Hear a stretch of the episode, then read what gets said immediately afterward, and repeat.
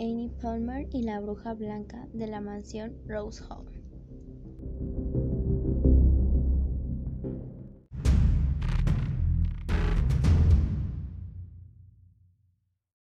La mansión Rose Hall es considerada como la casa más embrujada del hemisferio occidental y a la vez el lugar más embrujado de Jamaica y de todo el Caribe.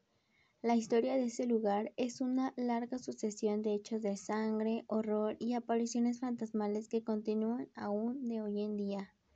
Todo comenzó cuando Sean Palmer construyó una enorme casa en Jamaica para él y su futura esposa Annie Mae Patterson. Tras su boda en 1820, Sean jamás pensó lo que le depararía su matrimonio y los hechos atroces que realizaría su esposa.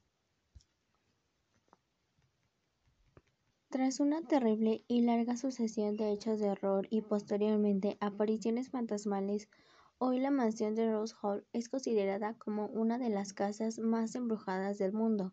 Al poco tiempo del matrimonio de Sean y Annie, existieron serios problemas entre ellos. La forma de resolver sus conflictos para Annie fue simplemente acabar con la vida de su esposo.